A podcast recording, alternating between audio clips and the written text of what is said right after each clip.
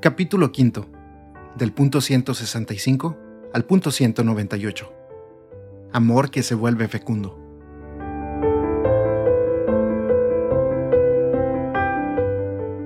El amor siempre da vida. Por eso, el amor conyugal no se agota dentro de la pareja. Los cónyuges, a la vez que se dan entre sí, dan más allá de sí mismos la realidad del hijo, reflejo viviente de su amor, signo permanente de la unidad conyugal y síntesis viva e inseparable del padre y de la madre. Acoger una nueva vida. La familia es el ámbito no solo de la generación, sino de la acogida de la vida que llega como regalo de Dios. Cada nueva vida nos permite descubrir la dimensión más gratuita del amor, que jamás deja de sorprendernos. Es la belleza de ser amados antes. Los hijos son amados antes de que lleguen. Esto nos refleja el primado del amor de Dios que siempre toma la iniciativa porque los hijos son amados antes de haber hecho algo para merecerlo. Sin embargo, numerosos niños desde el inicio son rechazados, abandonados, les roban su infancia y su futuro. Algunos se atreve a decir, casi para justificarse, que fue un error hacer que vinieran al mundo. Esto es vergonzoso. ¿Qué hacemos con las solemnes declaraciones de los derechos humanos o de los derechos del niño si luego castigamos a los niños por los errores de los adultos? Si un niño llega al mundo en circunstancias no deseadas, los padres u otros miembros de la familia deben hacer todo lo posible por aceptarlo como don de Dios y por asumir la responsabilidad de acogerlo con apertura y cariño. Porque cuando se trata de los niños que vienen al mundo, ningún sacrificio de los adultos será considerado demasiado costoso o demasiado grande, con tal de evitar que un niño piense que es un error, que no vale nada y que ha sido abandonado a las heridas de la vida y a la prepotencia de los hombres. El don de un nuevo hijo que el Señor confía a papá y mamá, comienza con la acogida, prosigue con la custodia a lo largo de la vida terrena y tiene como destino final el gozo de la vida eterna.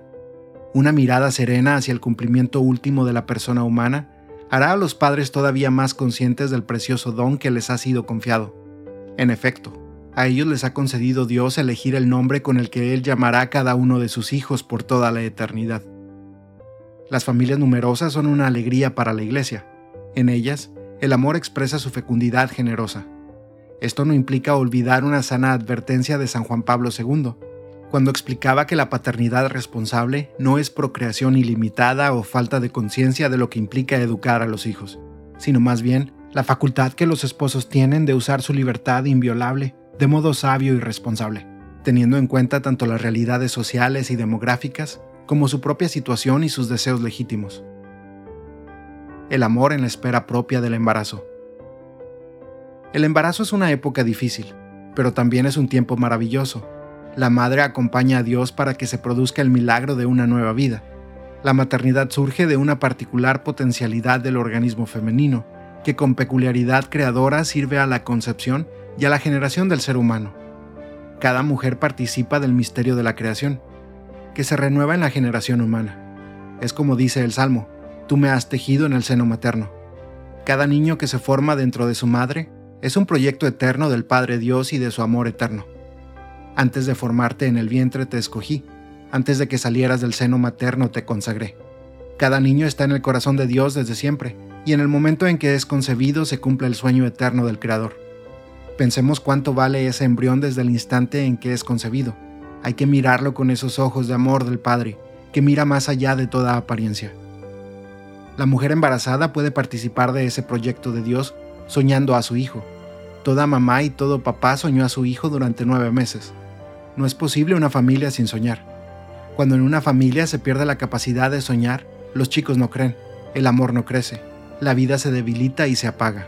Dentro de ese sueño, para un matrimonio cristiano, aparece necesariamente el bautismo. Los padres lo preparan con su oración, entregando su hijo a Jesús ya antes de su nacimiento. Con los avances de las ciencias hoy se puede saber de antemano qué color de cabellos tendrá el niño y qué enfermedades podrá sufrir en el futuro, porque todas las características somáticas de esa persona están inscritas en su código genético, ya en el estado embrionario. Pero solo el Padre que lo creó lo conoce en plenitud.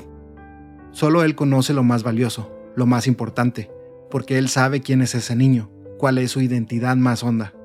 La madre que lo lleva en su seno necesita pedir luz a Dios para poder conocer en profundidad a su propio hijo y para esperarlo tal cual es.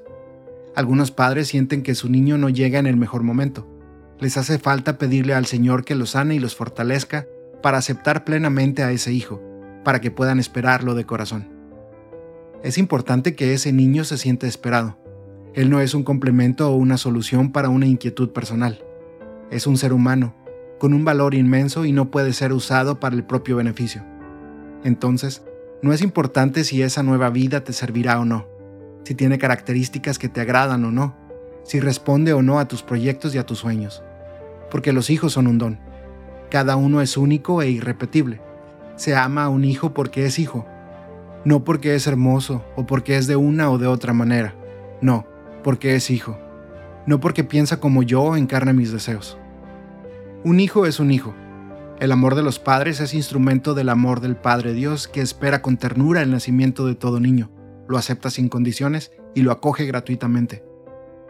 A cada mujer embarazada quiero pedirle con afecto, cuida tu alegría, que nada te quite el gozo interior de la maternidad. Ese niño merece tu alegría.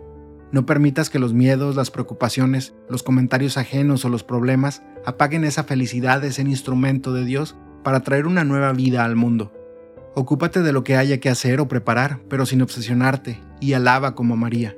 Proclama mi alma la grandeza del Señor. Se alegra mi espíritu en Dios, mi Salvador, porque ha mirado la humillación de su sierva. Vive ese sereno entusiasmo en medio de tus molestias y ruega al Señor que cuide tu alegría para que puedas transmitirla a tu niño. Amor de madre y de padre. Los niños apenas nacidos comienzan a recibir como don, junto a la comida y los cuidados, la confirmación de las cualidades espirituales del amor. Los actos de amor pasan a través del don del nombre personal, el lenguaje compartido, las intenciones de las miradas, las iluminaciones de las sonrisas.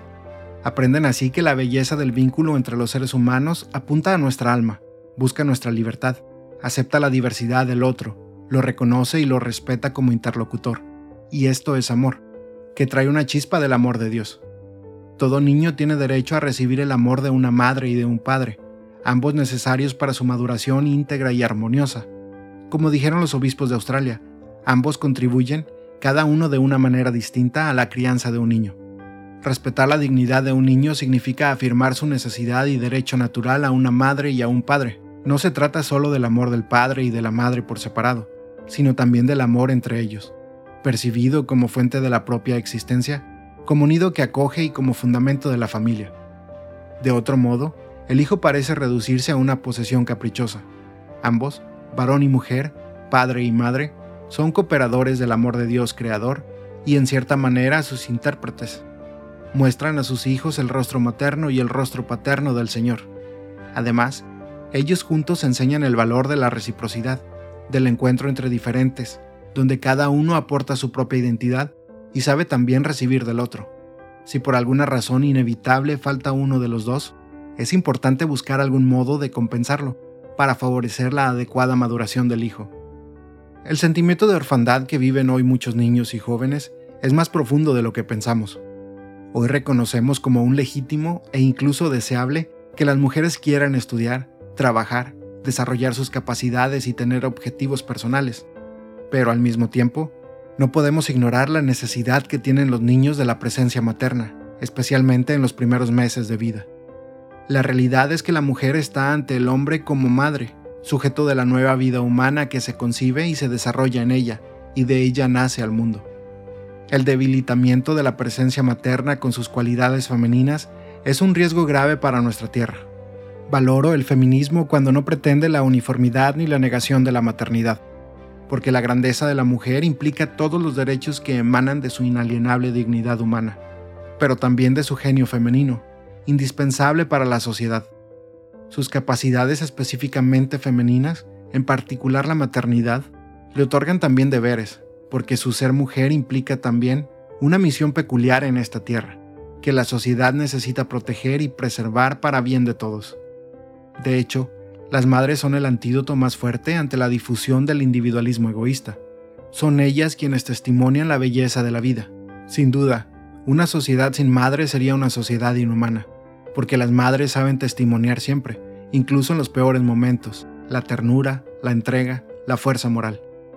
Las madres transmiten a menudo también el sentido más profundo de la práctica religiosa, en las primeras oraciones, en los primeros gestos de devoción que aprende un niño Sin las madres, no solo no habría nuevos fieles, sino que la fe perdería buena parte de su calor sencillo y profundo. Queridísimas mamás, gracias. Gracias por lo que sois en la familia y por lo que dais a la iglesia y al mundo. La madre que ampara al niño con su ternura y su compasión le ayuda a despertar la confianza, a experimentar que el mundo es un lugar bueno que lo recibe, y esto permite desarrollar una autoestima que favorece la capacidad de intimidad y la empatía. La figura paterna, por otra parte, ayuda a percibir los límites de la realidad y se caracteriza más por la orientación, por la salida hacia el mundo más amplio y desafiante, por la invitación al esfuerzo y a la lucha. Un padre con una clara y feliz identidad masculina, que a su vez combine en su trato con la mujer el afecto y la protección, es tan necesario como los cuidados maternos. Hay roles y tareas flexibles que se adaptan a las circunstancias concretas de cada familia, pero la presencia clara y bien definida de las dos figuras, femenina y masculina, crea el ámbito más adecuado para la maduración del niño. Se dice que nuestra sociedad es una sociedad sin padres. En la cultura occidental, la figura del padre estaría simbólicamente ausente, desviada, desvanecida. Aún la virilidad pareciera cuestionada. Se ha producido una comprensible confusión, porque en un primer momento esto se percibió como una liberación, liberación del padre patrón, del padre como representante de la ley que se impone desde afuera, del padre como censor de la felicidad de los hijos y obstáculo a la emancipación y autonomía de los jóvenes. A veces, en el pasado, en algunas casas, reinaba el autoritarismo, en ciertos casos nada menos que el maltrato. Pero, como sucede con frecuencia, se pasa de un extremo al otro. El problema de nuestros días no parece ser ya tanto la presencia entrometida del Padre, sino más bien su ausencia, el hecho de no estar presente. El Padre está algunas veces tan concentrado en sí mismo y en su trabajo y a veces en sus propias realizaciones individuales, que olvida incluso a la familia, y deja solos a los pequeños y a los jóvenes. La presencia paterna, y por tanto su autoridad, se ve afectada también por el tiempo cada vez mayor que se dedica a los medios de comunicación y a la tecnología de la distracción. Hoy, además, la autoridad está puesta bajo sospecha y los adultos son crudamente cuestionados.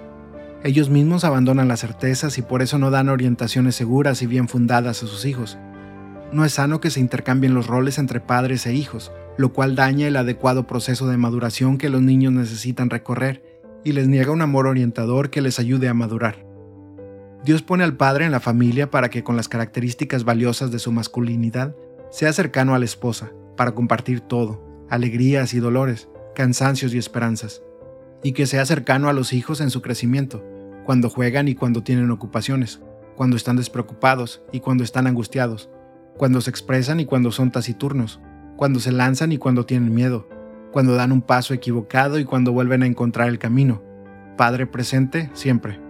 Decir presente no es lo mismo que decir controlador, porque los padres demasiado controladores anulan a los hijos.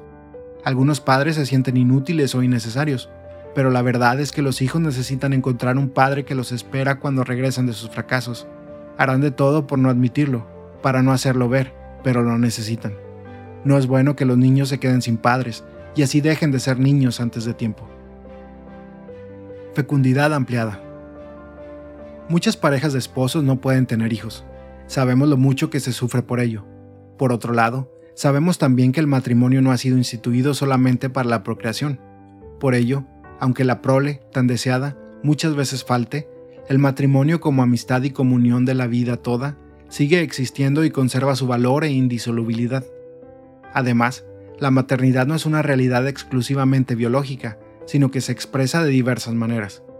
La adopción es un camino para realizar la maternidad y la paternidad de una manera muy generosa, y quiero alentar a quienes no pueden tener hijos a que sean magnánimos y abran su amor matrimonial para recibir a quienes están privados de un adecuado contexto familiar. Nunca se arrepentirán de haber sido generosos. Adoptar es el acto de amor de regalar una familia a quien no la tiene es importante insistir en que la legislación pueda facilitar los trámites de adopción, sobre todo en los casos de hijos no deseados, en orden a prevenir el aborto o el abandono. Los que asumen el desafío de adoptar y acogen a una persona de manera incondicional y gratuita, se convierten en mediaciones de ese amor de Dios que dice, aunque tu madre te olvidase, yo jamás te olvidaría. La opción de la adopción y de la acogida expresa una fecundidad particular de la experiencia conyugal no solo en los casos de esposos con problemas de fertilidad. frente a situaciones en las que el hijo es querido a cualquier precio, como un derecho a la propia autoafirmación. La adopción y la acogida, entendidas correctamente, muestran un aspecto importante del ser padres y del ser hijos, en cuanto ayudan a reconocer que los hijos, tanto naturales como adoptados o acogidos, son otros sujetos en sí mismos y que hace falta recibirlos, amarlos, hacerse cargo de ellos y no solo traerlos al mundo. El interés superior del niño debe primar en los procesos de adopción y acogida. Por otra parte, se debe frenar el tráfico de niños entre países y continentes mediante oportunas medidas legislativas y el control estatal. Conviene también recordar que la procreación o la adopción no son las únicas maneras de vivir la fecundidad del amor. Aún la familia con muchos hijos está llamada a dejar su huella en la sociedad donde está inserta, para desarrollar otras formas de fecundidad que son como la prolongación del amor que la sustenta. No olviden las familias cristianas que la fe no nos aleja del mundo, sino que nos introduce más profundamente en él. Cada uno de nosotros tiene un papel especial que desempeñar en la preparación de la venida del reino de Dios. La familia no debe pensar a sí misma como un recinto llamado a protegerse de la sociedad. No se queda a la espera, sino que sale de sí en la búsqueda solidaria. Así se convierte en un nexo de integración de la persona con la sociedad y en un punto de unión entre lo público y lo privado. Los matrimonios necesitan adquirir una clara y convencida conciencia sobre sus deberes sociales. Cuando esto sucede, el afecto que los une no disminuye, sino que se llena de nueva luz, como lo expresan los siguientes versos. Tus manos son mi caricia, mis acordes cotidianos. Te quiero porque tus manos trabajan por la justicia. Si te quiero es porque sos mi amor, mi cómplice y todo. Y en la calle, codo a codo, somos mucho más que dos. Ninguna familia puede ser fecunda si se concibe como demasiado diferente o separada. Para evitar este riesgo, recordemos que la familia de Jesús, llena de gracia y de sabiduría, no era vista como una familia rara, como un hogar extraño y alejado del pueblo. Por eso mismo a la gente le costaba reconocer la sabiduría de Jesús y decía, ¿de dónde saca todo eso? ¿No es este el carpintero, el hijo de María? ¿No es el hijo del carpintero? ¿No es este el hijo del carpintero? Esto confirma que era una familia sencilla, cercana a todos, integrada con normalidad en el pueblo. Jesús tampoco creció en una relación cerrada y absorbente con María y con José, sino que se movía gustosamente en la familia ampliada, que incluía a los parientes y amigos. Eso explica que, cuando volvían de Jerusalén, sus padres aceptaban que el niño de 12 años se perdiera en la caravana un día entero, escuchando las narraciones y compartiendo las preocupaciones de todos. Creyendo que estaba en la caravana, anduvieron el camino de un día. Sin embargo, a veces sucede que algunas familias cristianas, por el lenguaje que usan, por el modo de decir las cosas, por el estilo de su trato, por la repetición constante de dos o tres temas, son vistas como lejanas, como separadas de la sociedad y hasta sus propios parientes se sienten despreciados o juzgados por ellas. Un matrimonio que experimenta la fuerza del amor sabe que ese amor está llamado a sanar las heridas de los abandonados, a instaurar la cultura del encuentro, a luchar por la justicia. Dios ha confiado a la familia el proyecto de hacer doméstico el mundo, para que todos lleguen a sentir a cada ser humano como un hermano. Una mirada atenta a la vida cotidiana de los hombres y mujeres de hoy muestra inmediatamente la necesidad que hay por todos lados de una robusta inyección de espíritu familiar. No solo la organización de la vida común se topa cada vez más con una burocracia del todo extraña a las uniones humanas fundamentales, sino incluso las costumbres sociales y políticas muestran a menudo signos de degradación. En cambio, las familias abiertas y solidarias hacen espacio a los pobres. Son capaces de tejer una amistad con quienes lo están pasando peor que ellas. Si realmente les importa el Evangelio, no pueden olvidar lo que dice Jesús, que cada vez que lo hicisteis con uno de estos, mis hermanos más pequeños, conmigo lo hicisteis. En definitiva, viven lo que se nos pide con tanta elocuencia en este texto. Cuando des una comida o una cena, no llames a tus amigos ni a tus hermanos, ni a tus parientes, ni a tus vecinos ricos, porque si luego ellos te invitan a ti, esa será tu recompensa. Cuando des un banquete, llama a los pobres, a los lisiados, a los cojos, a los ciegos y serás dichoso. Serás dichoso. He aquí el secreto de una familia feliz. Con el testimonio y también con la palabra, las familias hablan de Jesús a los demás, transmiten la fe, despiertan el deseo de Dios y muestran la belleza del Evangelio y del estilo de vida que nos propone.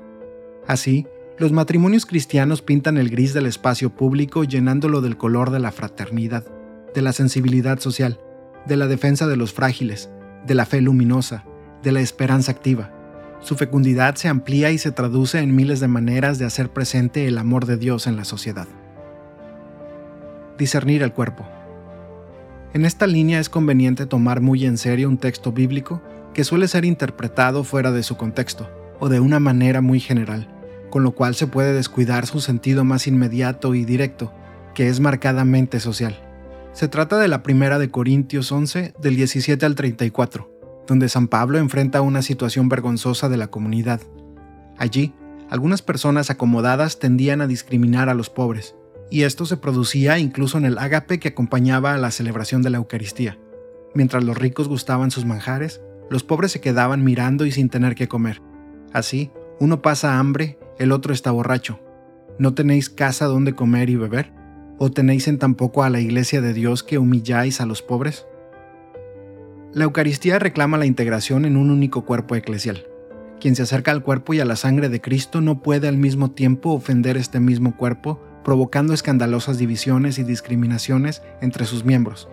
Se trata, pues, de discernir el cuerpo del Señor, de reconocerlo con fe y caridad, tanto en los signos sacramentales como en la comunidad. De otro modo, se come y se bebe la propia condenación. Este texto bíblico es una seria advertencia para las familias que se encierran en su propia comodidad y se aíslan, pero más particularmente para las familias que permanecen indiferentes ante el sufrimiento de las familias pobres y más necesitadas. La celebración eucarística se convierte así en un constante llamado para que cada cual se examine, en orden a abrir las puertas de la propia familia a una mayor comunión con los descartables de la sociedad, y entonces sí, recibir el sacramento del amor eucarístico que nos hace un solo cuerpo. No hay que olvidar que la mística del sacramento tiene un carácter social. Cuando quienes comulgan se resisten a dejarse impulsar en un compromiso con los pobres y sufrientes, o consienten distintas formas de división, de desprecio y de inequidad, la Eucaristía es recibida indignamente. En cambio, las familias que se alimentan de la Eucaristía con adecuada disposición refuerzan su deseo de fraternidad, su sentido social y su compromiso con los necesitados. La vida en la familia grande. El pequeño núcleo familiar no debe aislarse de la familia ampliada, donde están los padres, los tíos, los primos e incluso los vecinos. En esa familia grande puede haber algunos necesitados de ayuda, o al menos de compañía y de gestos de afecto, o puede haber grandes sufrimientos que necesitan un consuelo. El individualismo de estos tiempos a veces lleva a encerrarse en un pequeño nido de seguridad y a sentirse a los otros como un peligro molesto. Sin embargo, ese aislamiento no brinda más paz y felicidad, sino que cierra el corazón de la familia y la priva de la amplitud de la existencia. Ser hijos. En primer lugar, hablemos de los propios padres. Jesús recordaba a los fariseos que el abandono de los padres está en contra de la ley de Dios. A nadie le hace bien perder la conciencia de ser hijo. En cada persona, incluso cuando se llega a la edad de adulto o anciano, también si se convierte en padre, si ocupa un sitio de responsabilidad, por debajo de todo esto permanece la identidad de hijo. Todos somos hijos. Y esto nos reconduce siempre al hecho de que la vida no nos la hemos dado nosotros mismos, sino que la hemos recibido. El gran don de la vida es el primer regalo que nos ha sido dado. Por eso, el cuarto mandamiento pide a los hijos que honren al Padre y a la Madre. Este mandamiento viene inmediatamente después de los que se refieren a Dios mismo. En efecto, encierra algo sagrado, algo divino, algo que está en la raíz de cualquier otro tipo de respeto entre los hombres. Y en la formulación bíblica del cuarto mandamiento se añade, para que se prolonguen tus días en la tierra que el Señor tu Dios te va a dar. El vínculo virtuoso entre las generaciones es garantía de futuro y es garantía de una historia verdaderamente humana. Una sociedad de hijos que no honran a sus padres es una sociedad sin honor. Es una sociedad destinada a poblarse de jóvenes desapacibles y ávidos. Pero la moneda tiene otra cara. Abandonará el hombre a su padre y a su madre, dice la palabra de Dios. Esto a veces no se cumple y el matrimonio no termina de asumirse porque no se ha hecho esa renuncia y esa entrega. Los padres no deben ser abandonados ni descuidados, pero para unirse en matrimonio hay que dejarlos, de manera que el nuevo hogar sea la morada, la protección, la plataforma y el proyecto, y sea posible convertirse de verdad en una sola carne. En algunos matrimonios ocurre que se ocultan muchas cosas al propio cónyuge que en cambio se hablan con los propios padres, hasta el punto que importan más las opiniones de los padres que los sentimientos y las opiniones del cónyuge. No es fácil sostenerse esta situación por mucho tiempo, y solo cabe de manera provisoria, mientras se crean las condiciones para crecer en la confianza y en la comunicación. El matrimonio desafía a encontrar una nueva manera de ser hijos. Los ancianos. No me rechaces ahora en la vejez, me van faltando las fuerzas, no me abandones. Es el clamor del anciano que teme el olvido y el desprecio. Así como Dios nos invita a ser sus instrumentos para escuchar la súplica de los pobres, también espera que escuchemos el grito de los ancianos. Esto interpela a las familias y a las comunidades, porque la Iglesia no puede y no quiere conformarse a una mentalidad de intolerancia, y mucho menos de indiferencia y desprecio, respecto a la vejez.